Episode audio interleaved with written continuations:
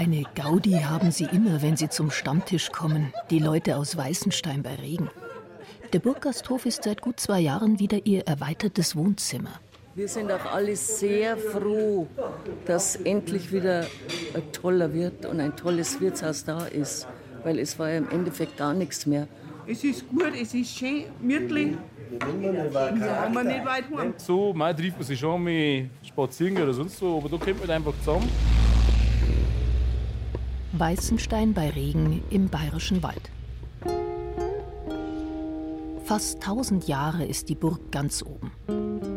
Ihr Turm überragt das Dorf mit den vielleicht 150 Einwohnerinnen und Einwohnern und mittendrin der Burggasthof. Daneben hat es hier früher zwei Wirtshäuser gegeben, aber beide haben irgendwann zugemacht. Die Leute sind lieber zum Griechen oder Italiener nach Regen oder Zwiesel gefahren. Bayerische Küche war nicht mehr gefragt. Ja, man kann schon im Vereinsheim sitzen, bei den Eisstockschützen oder bei der Feuerwehr, aber ein Dorf ohne Wirtshaus ist ein Dorf ohne Seele. Und Feuerwehr ist auch noch gut Feuerwehrmänner drin. Da ist ja praktisch dann nur der Verein und die treffen sich dann auch nur, wenn sie jetzt eine Versammlung haben, dann haben die da drin, aber ansonsten gehen die auch in ihr Wirtshaus. Also man geht da rein, weil man da eigentlich alle trifft. Das ganze Dorf, also von jedem Verein. Also wenn wir jetzt da am Tisch schauen, da haben wir so einige Vereine da jetzt.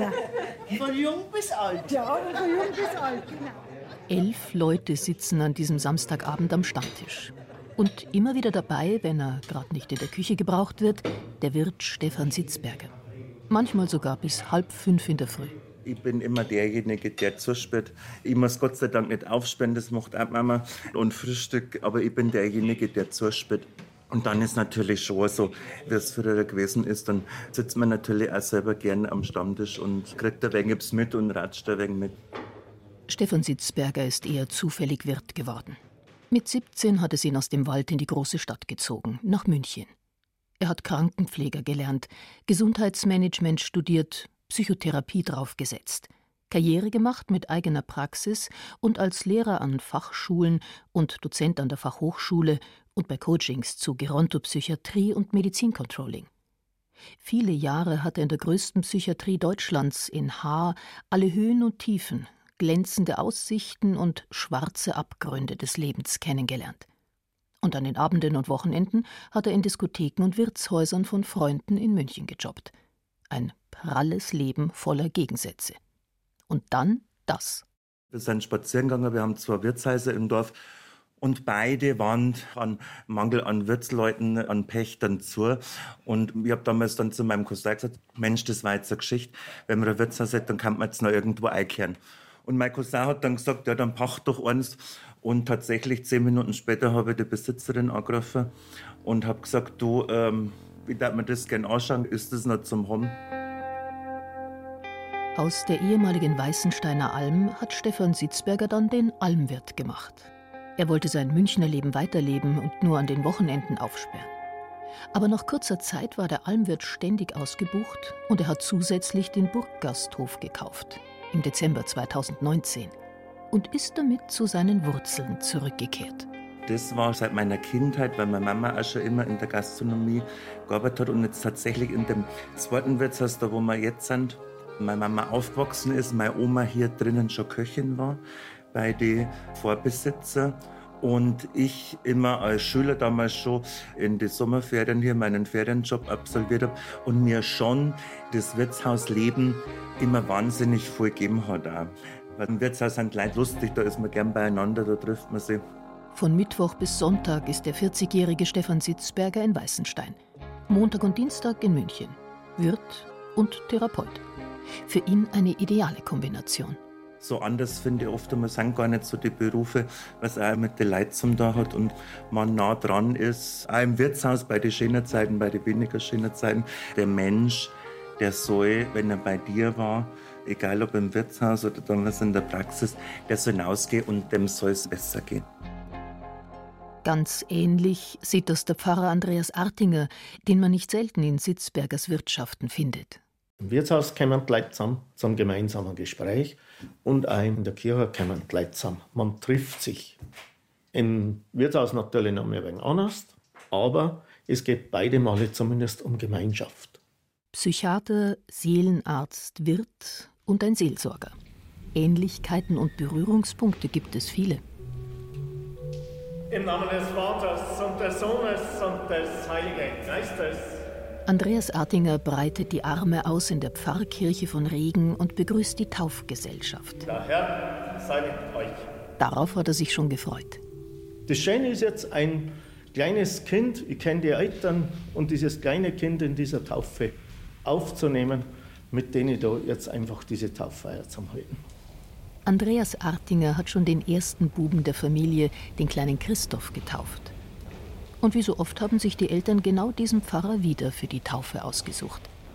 Und wenn man sieht, wie er gleich am Anfang den zweijährigen Christoph und die anderen Kinder einbezieht, versteht man warum. Christoph, magst du mal eine Kreuzerlaffe machen, dein Bruder? Hm? Ja, super! Die anderen Kinder dürfen das auch jetzt. Und dann erklärt er ihnen, was es mit dem geweihten Krisam auf sich hat. Das wieder. Das schmeckt gut, gell? Wenn man im Sommer und da scheint die Sonne ganz stark, man geht zum Boden, was tut man denn da vorher?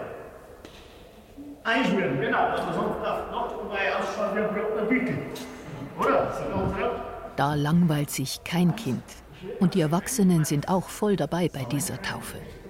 An Pfarrer Artinger schätzen sie vor allem eins. Also ist wie mir. Nicht so unnahbar. Das ist einer wie mir, also einer von uns, dass man halt ganz normal mit den Leuten umgeht. Nicht so von oben herunter. So wie es eigentlich auch ist, so sagt das auch. Da ist man einfach mit dabei. Der macht es nicht so förmlich und so gezwungen und ja, ist einfach schick. Andreas Artinger ist im Bayerischen Wald geboren und aufgewachsen und spricht die Sprache der Menschen. Wer zu ihm kommt, trifft auf ein offenes Ohr, auch bei für die katholische Kirche so schwierigen Themen wie gleichgeschlechtlicher Liebe oder der Wiederverheiratung von Geschiedenen. Ihm geht es um die Botschaft Jesu von Liebe und Barmherzigkeit und nicht um Kirchenrecht. Wenn halt gleichgeschlechtliche Paare um einen Segen bitten, dann bin ich der Meinung, diesen Segen zu verweigern das widerspricht der Botschaft Jesu. Wir segnen mal alles Mögliche, aber zwei Menschen darf man nicht segnen. Oder auch wenn ich an Geschiedene und Wiederverheiratete denke, die dann kommen und sagen, hey Pfarrer, wir haben uns gefunden und für unsere Beziehung darf man um den Segen Gottes bitten.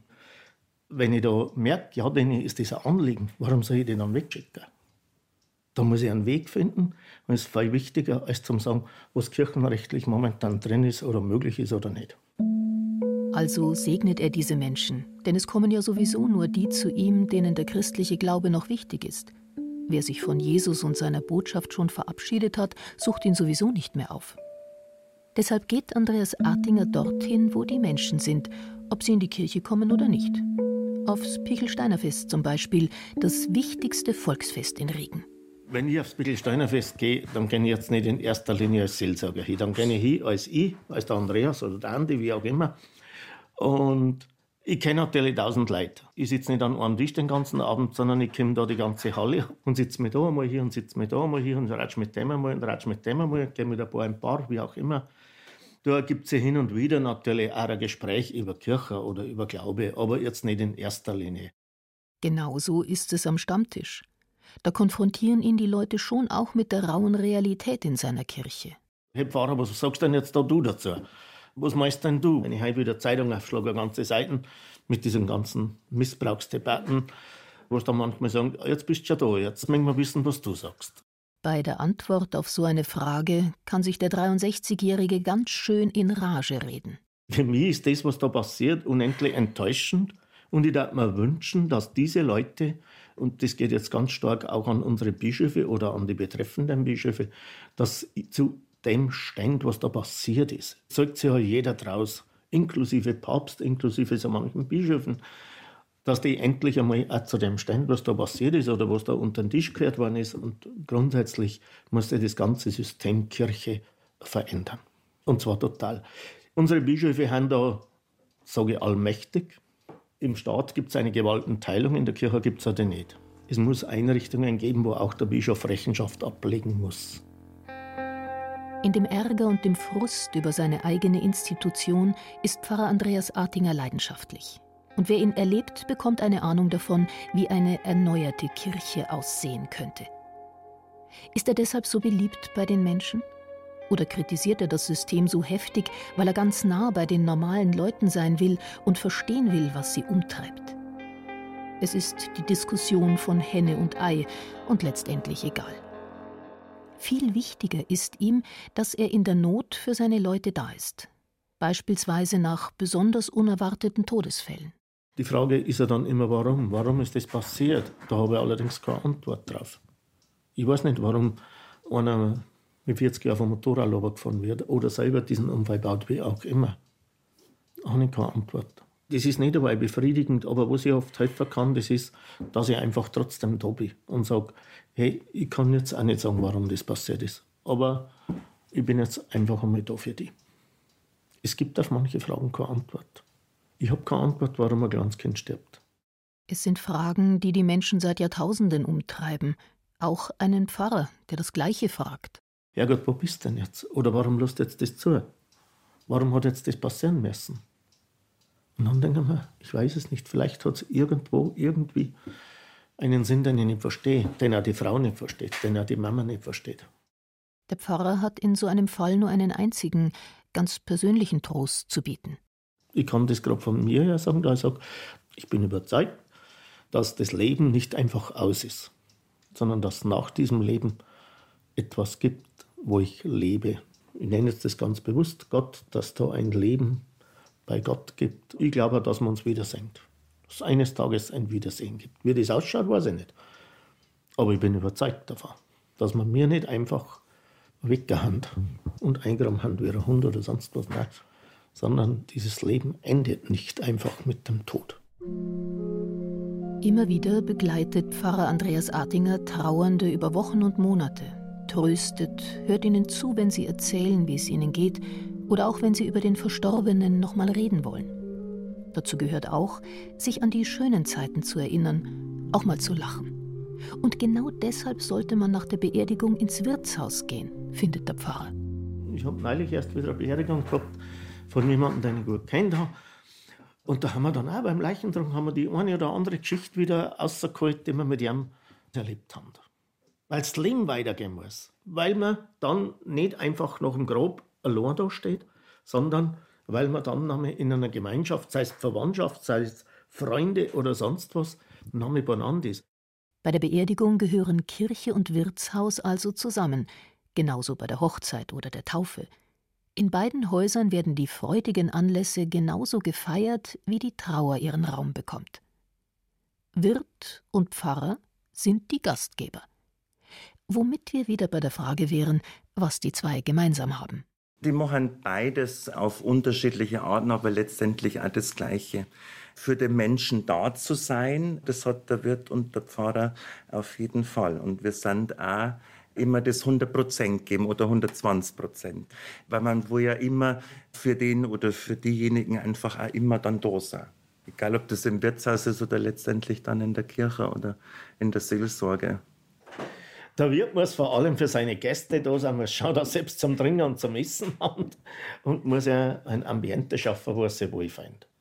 Das muss ich als Pfarrer auch im Gottesdienst zum Beispiel. Ich muss auch schauen, dass ich ein Ambiente habe, da wo sich die Leute wohlfühlen das sagen, ja, da gehen wir gern hin. Auch Stammtischgängerin Sonja Peringer entdeckt viele Gemeinsamkeiten. Jeder muss sich die Sorgen der anderen anhören. Und wenn der Wirt gut ist, ist es natürlich fantastisch und beim Pfarrer genauso. Und doch sieht Pfarrer Andreas Artinger auch Unterschiede. Diese ganz persönliche Seelsorge, dieses gemeinsame Wegfinden mit Eppern, mit Eppern schauen, wie findet man einen Weg, was brauchst denn du? Das, glaube ich, ist dann mehr die Seite des Pfarrers wie beim Wirt. Das taucht jetzt beim Wirt nicht unbedingt auf. Der aber braucht noch mehr, weil Leib und Seele zusammengehören. Ein guter Wirt muss natürlich gut kochen oder muss einen guten Koch haben, gute Angestellte und da muss er ein gutes Ohr haben. Er muss verschwiegen sein, er muss diplomatisch sein, er muss nett sein, er muss menschenfreundlich sein. Und entweder man ist Wirt, man wird nicht Wirt, man muss Wirt sein. Das mit dem Kochen hat Stefan Sitzberger schon als Buben fasziniert. Wenn die Mama am Abend bedient hat und der Papa beim Stammtisch war, hat die Oma auf ihn aufgepasst. Und die hat er als Kleiner schon bekocht. Bei meinem Opa hat es am liebsten jeden Tag einen Schweinsbraten gegeben mit Knödel und Kraut. Und der Freitag war schon immer kritisch, wenn es dann einmal eine Fastenspeis gegeben hat. Aber da habe ich dann zum Beispiel, wenn man so Putencurry mit Ananas, ja, und das hat man ja bei uns oder meine Großeltern jetzt auch nicht so recht. Also man hat schon gewusst, was ein Ananas ist, ja, aber dass man die dann unbedingt in eine Sauce rein tut. Ähm, man muss ja auch sagen, das ist jetzt auch 35 Jahre her. Das war dann schon sehr speziell. Und meine Oma, der hat das immer alles dann geschmeckt und da haben wir dann auf Nacht immer gegessen am Samstag. Ja, und da ist ein bisschen die Leidenschaft. Und wenn man ein bisschen ein Gefühl hat, dann kriegt man halt alles, glaube ich. Mittlerweile hat er gute Köche gefunden. Aber wenn es natürlich brennt oder in Stoßzeiten, sitze ich nicht am Stammtisch, sondern bin in der Küche oder Sonntagmittag. Ein paar so Geschichten, die muss man auch immer noch selber machen, weil einfach die Leute das so gewohnt haben. Zum Beispiel Sauerbratensauce oder das Blaukraut, das macht man halt dann immer noch selber. Aber man muss natürlich auch nach und nach einfach auch immer mehr abgeben, weil im Hintergrund einfach auch wahnsinnig viel laufen muss. Und für das, wenn man mal eine bestimmte Größe erreicht hat, einfach auch nicht mehr dann so viel Zeit ist. Offensichtlich bringt er das alles ganz gut hin. Weil die Stammtischleute im Burggasthof Weißenstein unter der rustikalen Holzdecke und vor den rot-weiß karierten Vorhängen, die loben ihren Stefan über den Schenkkönig. Gescheiten Wirt macht es also so wie unser Wirt zum Beispiel jetzt ist. Fleißig ist er. Und er kümmert sich um die Gäste, kümmert sich um sein Wirtshaus, kümmert sich darum, dass alles renoviert wird, dass alles am neuesten Stand kommt. Und ganz wichtig ist auch für einen Wirt, dass er eine Mama hat, die richtig Arbeit macht. Gell? Das vergessen die meisten. Gell? Und dann haben wir jetzt da froh, dass wir Kann er nicht, er braucht ein Personal. So gut. Keine Bedienungen her und seine Mama, die wo wenn er das ist managt, das macht einen guten Wirt eigentlich. Das gehört alles zusammen. Wie die RIs gesellschaftlich zusitzen, Gelächter anfangen und als Mensch muss passen, sage ich mal. Ab und zu mal ein Spritzer Freibier, ja. Einwandfrei kann man nicht sagen. Allgemein ist Firmen, also wenn einer ein rechter Grantelhauer ist, dann mag man nicht eingehen, wenn einer drüber beißt und beißt. Bei so viel Lob müssen dem Stefan Sitzberger direkt die Ohren klingeln und seiner Mama Johanna auch. Die hält sich zwar lieber im Hintergrund, aber über das Lob freut sie sich schon. Ich tue das schon Jahrzehnte. Unter Leid, Bediener, am Stammtisch mitsitzen, Problemchen nachhören von den Männern, was daheim haben. Fall ist Arbeit von der Früh bis auf Nacht. Aber man kriegt es von den Leuten wieder zurück. Was? Mit allem. Egal, die haben für uns da, wir haben für sie da.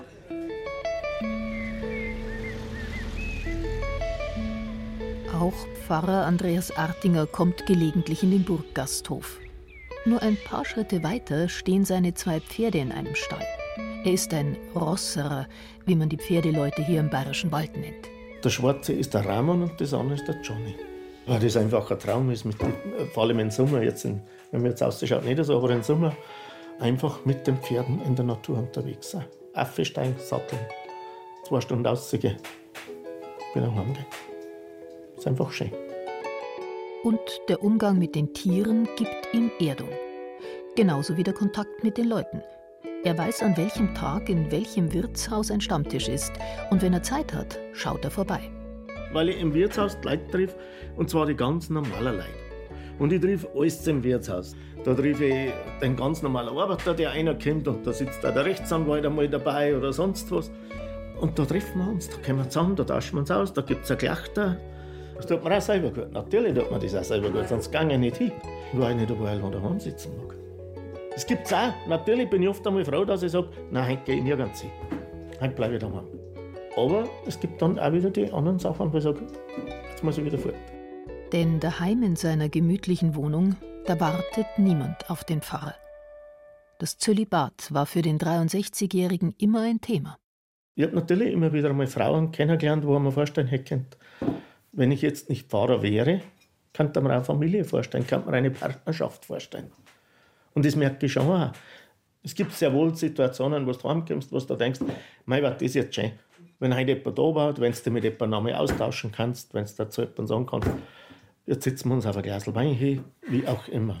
Das wird sehr wohl etwas, was da manchmal wünschen. Es gibt das andere auch, was du sagst, jetzt bin ich froh, wenn ich heimkomme und Gott sei Dank ist nicht da. Aber das gibt es überall, glaube ich. Auch der Wirt Stefan Sitzberger ist Single und damit ausgesprochen zufrieden. Es ist natürlich schwierig, wenn man solche Projekte macht, dass da halt jemand mitsagt oder mit kann. Ich vermisse nichts, mir geht nichts ab. Aber Patenkind, für das ist auch gesagt für die Nachfolge, habe meine Gäste hier und die Family und habe nur Ansprache und Kontakt. Seine zwei Leben als Wirt in Weißenstein und als Therapeut und Coach in München genießt der bodenständige Weidler sehr. Wenn ich über Drusel laufe, dann liegt es irgendwie ein Schalter im Kopf um. Es ist tatsächlich schon anders, wenn mehrere Freunde kommen und singen mit Bulldog fahren, Schneedammer, Heiner fordern, also alles, was man halt so im Grunde genommen tut und nicht eben in der schicken Klamotte in der Münchner Innenstadt umeinander rennen. Aber das waren schon immer tatsächlich auch die zwei Seelen in meiner Brust. Mir hat das Landleben schon immer gefallen. Man hat es nur früher nicht so erkannt. Das geht, glaube ich, jedem so, wenn man irgendwo lebt, wenn man irgendwo aufwächst, dann sieht man die Sachen einfach nicht mehr. Und wenn man nach einer gewissen Zeit auch wieder zurückkommt und sagt, Mai ist das schön da. Ganz besonders schön findet Stefan Sitzberger die Gemeinschaft im Dorf und die Gespräche am Stammtisch. Die drehen sich um alles, alles, von A bis Z. Über die Arbeit, genau. Aber können wir über Krankheit kommen. In der Zeitung steht, Politik, über das Wetter oder wenn jemand krank ist oder so. Also eigentlich alles sind. Oder wenn einer heute mal im Krankenhaus ist oder irgendwas, dass man sich dann erkundigt, einfach auch in der Gemeinschaft, was man vielleicht sonst nicht dort hat. Ja, also man geht ja nicht zum Nachbarn rüber und klingelt und sagt, du jetzt bitte mal nachfragen, du, wie geht's denn deiner Frau? Ja, aber am Stammtisch passiert sowas. Ja, und da fragt man dann einmal, da erkundigt man sich, was ist denn da los? Und gibt's da auch mal Streit? Nur für alle. Ab und zu. Mein ganz früh ist es Kraft geworden, auch, aber wenn es Meinungsverschiedenheiten gegeben hat. Aber solange es sie vorgeht, weiß ich es noch nicht so richtig. Jetzt müssen die lange Nosen kriegen. Aber beim Stefan Sitzberger raufen sie natürlich nicht. Da täte der Therapeut in ihm schon rechtzeitig deeskalierend eingreifen. Genauso wie es der Pfarrer Andreas Artinger tun würde. Was ist denn der größte Unterschied zwischen den beiden Professionen? Der Pfarrer ist fürs Seelenheil zuständig gell? und der Wirt für die Gäste und für sein Personal. Das ist ja ganz wichtig. Gell? Und fürs Essen, Durstunde Essen ist der Wirt zuständig. Und das kann sich eigentlich der Pfarrer eigentlich auch nur vom Wirtshaus holen. Dann. Der eine ist also mehr der Seelsorger und der andere mehr der Leibsorger. Aber ohne Leidenschaft geht es bei beiden nicht. Und vielleicht sind genau diese Leidenschaft und der Spaß am Tun das Geheimnis, was den guten Wirt und den guten Pfarrer ausmacht. Wenn ich heute denke, dann bin ich nach wie vor gern Pfarrer.